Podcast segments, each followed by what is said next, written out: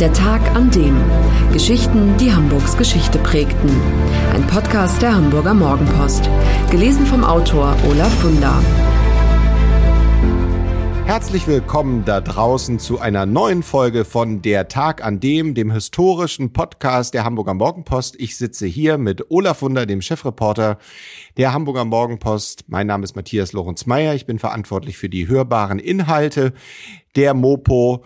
Und es geht wieder um einen Tag in der Geschichte. Und zwar heute geht es um den 18. Dezember 1921. Olaf, was war da los? Hallo Matthias. Das war der Tag, an dem Asbjörn Hallworsen zum ersten Mal im HSV-Trikot auf dem Platz stand. Der Name wird vielleicht vielen nicht sagen, aber das war einer der berühmtesten HSV-Spieler der 20er Jahre, zusammen mit einem zweiten Spieler, um den es eben auch in der heutigen Folge geht, nämlich um Tull Hader. Ja, erzähl uns doch mal so ein bisschen von diesen beiden Fußballspielern. Vielleicht erstmal von Halversen. War der ein Torjäger? War das der Torwart? Was war genau seine Position beim HSV?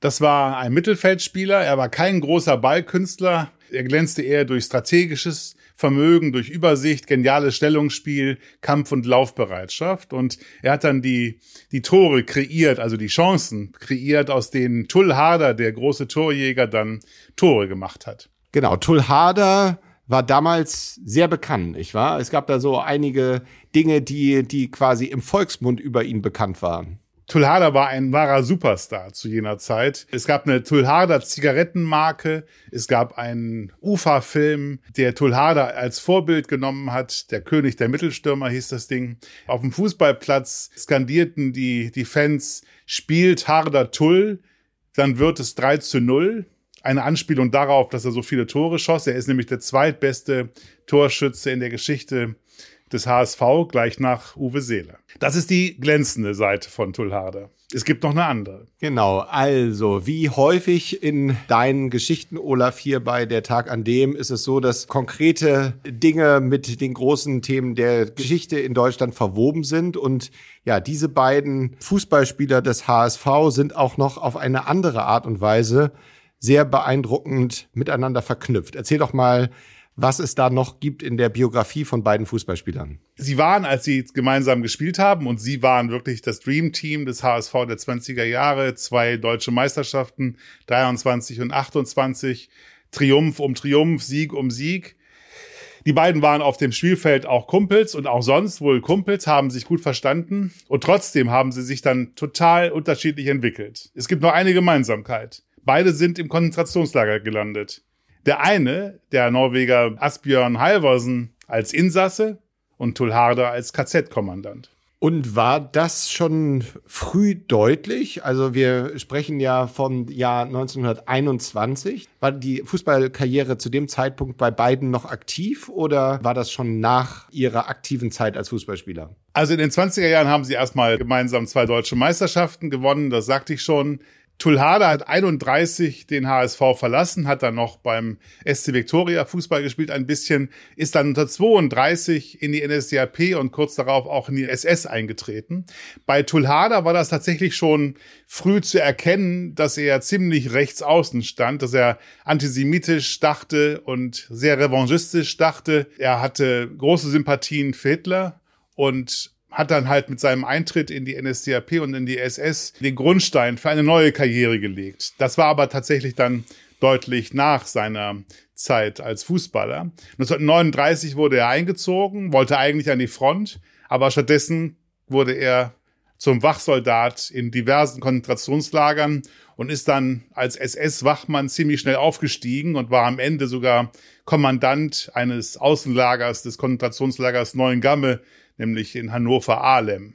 Dann erzähl uns doch mal von dem Counterpart, ähm, und zwar von Asbjörn Halversen. Wie war dessen Lebensweg nach seiner Fußballkarriere, beziehungsweise wie hat er sich verhalten während seines Fußballspielens und dann danach? Asbjörn Halversen zeichnete sich immer durch Sportsgeist, Fairness und Kameradschaftlichkeit aus. Er hat noch etwas länger als Tulhada beim HSV gespielt, nämlich bis 33. Er war am Ende sogar Mannschaftskapitän und dann auch für wenige Monate auch Trainer gleichzeitig. Und dann hat er 1933 mit einem Mal Hamburg und Deutschland verlassen. Später, nach dem Krieg, 47 in einem Zeitungsinterview, hat er dann gesagt, er wäre damals aus Deutschland weg wegen der Nazis, wegen Hitler.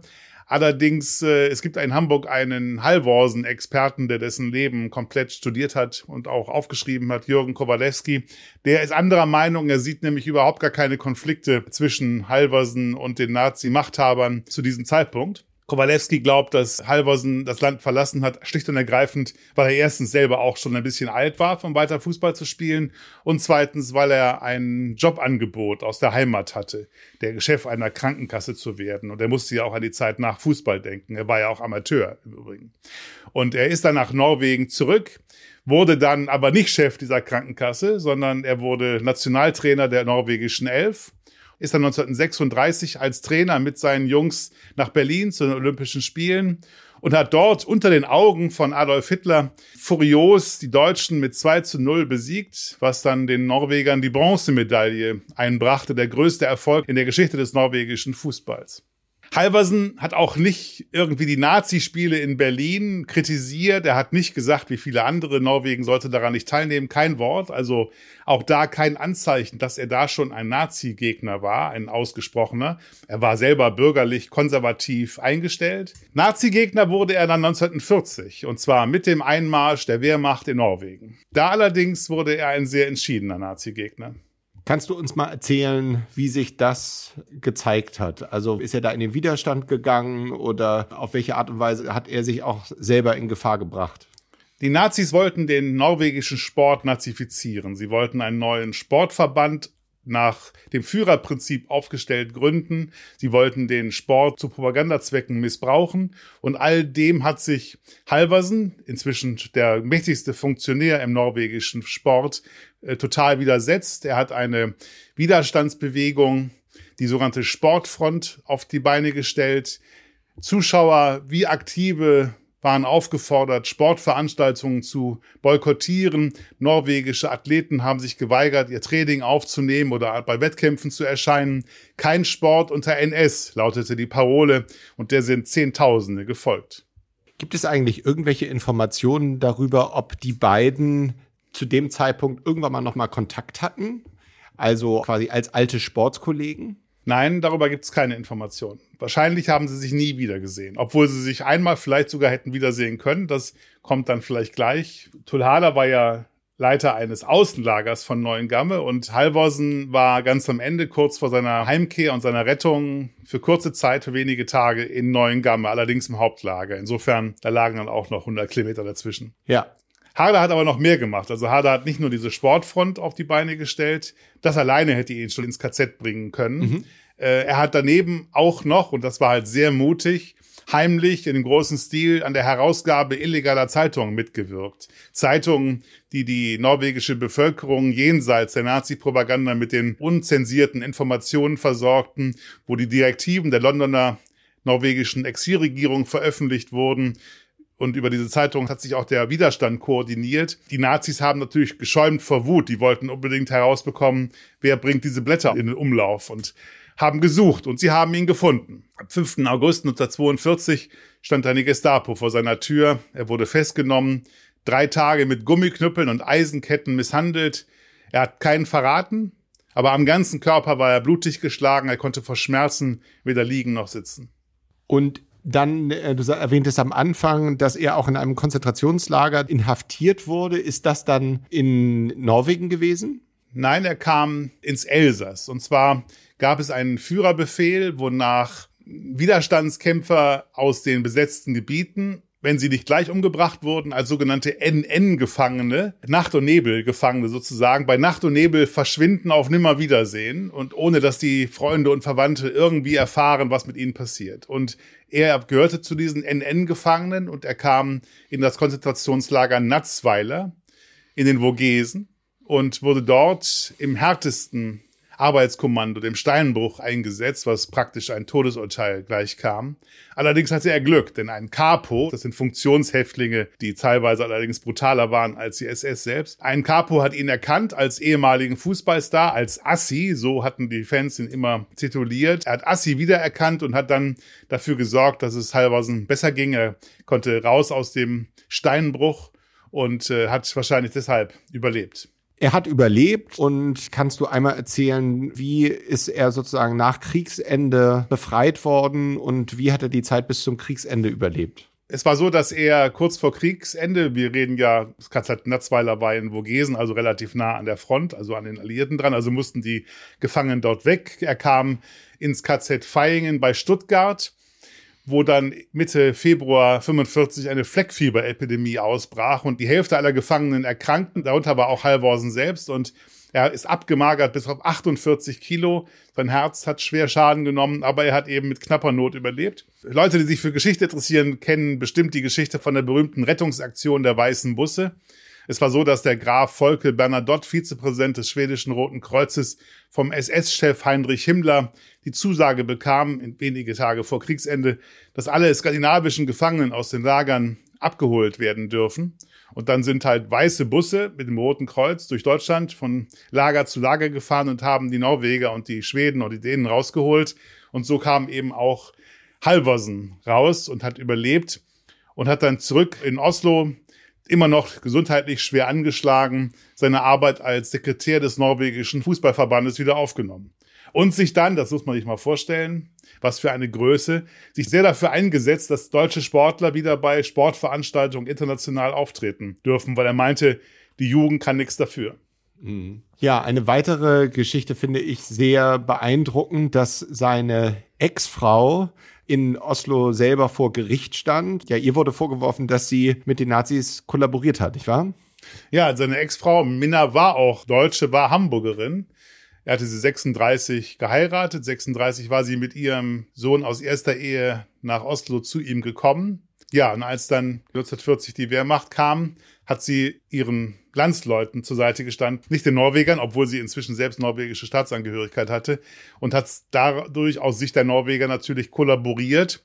Und man muss sich das vorstellen, während Halvorsen selber im KZ saß, ist sein Stiefsohn, also der Sohn aus erster Ehe seiner Frau, Mitglied der Waffen-SS geworden, freiwillig. Ja, sag mal, gibt es in Hamburg irgendwo einen Ort, wo man dieser beeindruckenden Persönlichkeit Halvorsens gedenkt? Nee, nicht wirklich. Also im HSV-Museum ist wohl seine Geschichte ausgestellt. Es gibt vor dem Wohnhaus Hallerplatz 12, wo Halvorsen gelebt hat, einen Stolperstein. Und das ist es aber auch schon. Und dieser schon von mir erwähnte Biograf und Halvorsen-Experte Kowalewski findet, das müsste dringend mehr passieren. Er hatte den Vorschlag gemacht, den Hellgrundweg am Volksparkstadion in Hallworsenweg umzubenennen. Das hat die Bezirksversammlung Altona abgelehnt. Und auch zu der eigentlich geplanten Feier bei der Verlegung des Stolpersteins ist es nicht gekommen, weil die Verantwortlichen beim HSV, so sagt er, durch vollständige Passivität geglänzt hätten und nichts ist passiert. Wie gut, dass du diese Geschichte aufbereitet hast und dass wir jetzt an dieser Stelle noch einmal mit dieser wirklich beeindruckenden Biografie uns auseinandersetzen. Ganz im Gegensatz zu der Biografie von Tull Hader, dem Stürmer beim HSV. Du hast ihn erwähnt. Zeichne doch einmal noch mal nach, wie der nach seiner fußballerischen Karriere dann zum KZ-Aufseher wurde. Ja, er wurde 1939 eingezogen.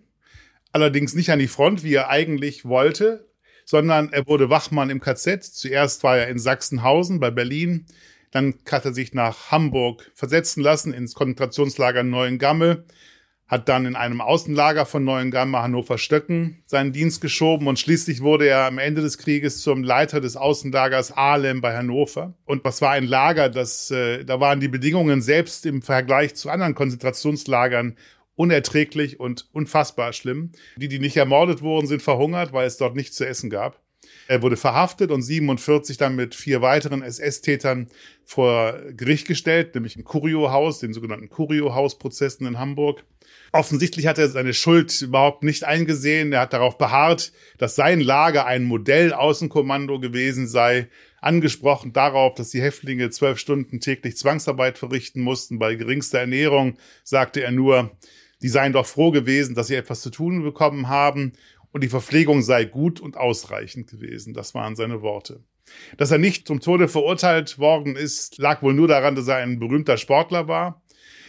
Er bekam 15 Jahre Gefängnis, die wurden dann ganz schnell auf 10 Jahre verkürzt und am Ende war er nach viereinhalb Jahren schon wieder frei. Und der Hammer, als er dann nach seiner Freilassung mal wieder ins HSV-Stadion ging, um ein Spiel anzugucken. Da hat ihn der Stadionsprecher in den 50er Jahren freundlich begrüßt als großen Veteran des HSV. Seine braune Vergangenheit, die war da schon vergessen. An dieser Stelle lebt er noch? Nein. Tull Harder ist 1956 gestorben. Übrigens, an seinem Sarg haben dann Spieler des HSV im Clubdress ihm die letzte Ehre gegeben, darunter auch der 19-jährige Uwe Seeler. Es hieß in den Vereinsnachrichten, Zitat, Unsere Gedanken werden noch oft bei ihm verweilen und den schönen Stunden gedenken, die er uns bereitet hat. Allerdings gut, das war jetzt ja 56, also relativ bald danach und in einer dunklen Adenauer Zeit. Aber sogar noch 74, anlässlich der Weltmeisterschaft, ist Folgendes passiert. Der Hamburger Senat hat eine Broschüre erstellt, in der neben Job Posipal und Uwe Seeler auch Tull Harder als Vorbild für die Jugend gepriesen wurde im letzten Moment ist dann irgendjemandem dieser Schnitzer aufgefallen und die betreffende Seite aus dieser Broschüre entfernt worden. Ja, jetzt, wenn man so diese beiden Biografien sich gegenüberhält, ähm, was ist deine Sicht im Moment auf den HSV? Betreibt er selber Aufarbeitung, was das, dieses äh, dunkle Kapitel der deutschen Geschichte angeht? Oder ist das immer noch so, wie du es gerade beschreibst, eigentlich sehr nachlässig gemacht? Nee, also die machen schon eine ganze Menge. In dem HSV-Museum wird auf diese Zeit stark eingegangen. Auch die Geschichte Tulhaders wird dort erzählt und zwar nicht die Geschichte des großen Torjägers, sondern die Geschichte des, des NS-Verbrechers. Äh, das ist er heute in erster Linie. Früher war er in erster Linie der tolle Spieler, heute ist er in erster Linie der Verbrecher. Nein, nein, da kann man dem HSV, also ich kann dem HSV da nichts vorwerfen. Was der Kowalewski das anders sieht, also dass man noch mehr machen könnte, dass man Wege nach ihm benennt, gut, das kann man tun. Fände ich auch gut, klar, hat er auf jeden Fall verdient. Und ich meine, ich finde das schon komisch, dass äh, Tulhada kennen sicherlich noch manche HSV-Fans, aber auch wenige. Gut, das muss auch nicht unbedingt sein, aber dass Halversen überhaupt gar kein Begriff ist, selbst bei uns in der Redaktion, Kollegen, Sportkollegen haben noch nie seinen Namen gehört. Das finde ich schon schade, weil sein Handeln war schon beispielhaft. Und gerade wenn wir heute davon sprechen, dass wir äh, was tun müssen, damit dieses rechte Gedankengut sich nicht wieder festsetzt, bei Jugendlichen und bei Erwachsenen genauso, dann wäre es schon eine ganz gute Idee, sein Handeln als beispielhaft hinzustellen und eben zum Beispiel eine Straße nach ihm zu benennen. Ja, und diese Geschichte zeigt auch, ähm, dass wieder wie in den Anfängen ähm, aus zwei persönlichen Wegen so unterschiedliche Biografien entstehen können. Also vielen Dank, dass du das so aufgearbeitet hast und dass wir diese beiden Männer, die als Sportler gemeinsam und als Freunde auf dem Platz waren, begleiten konnten. Und der 18. Dezember 1921 war der Tag, an dem Asbjörn Halversen zum ersten Mal für den HSV auf dem Platz stand und das sollten wir in Zukunft auch in Erinnerung behalten. Vielen Dank, Olaf, für diese sehr interessante Folge. Danke, Matthias. Diese Geschichte mit den Bildern von beiden Protagonisten erscheint wieder an diesem Samstag in der Morgenpost. Und zwar, Olaf, das ist diesmal der Gut. 26. Februar. Und wir hören uns beim nächsten Mal. Vielen Dank. Ciao. Das war der Tag an dem Geschichten, die Hamburgs Geschichte prägten. Eine neue Folge lesen Sie jeden Sonnabend in Ihrer Mopo und hören wöchentlich einen neuen Podcast. Noch mehr Historisches aus Hamburg, wie zum Beispiel das Buch zu dieser Serie oder die Magazine Unser Hamburg, finden Sie auch online in unserem Mopo-Shop unter www.mopo-shop.de.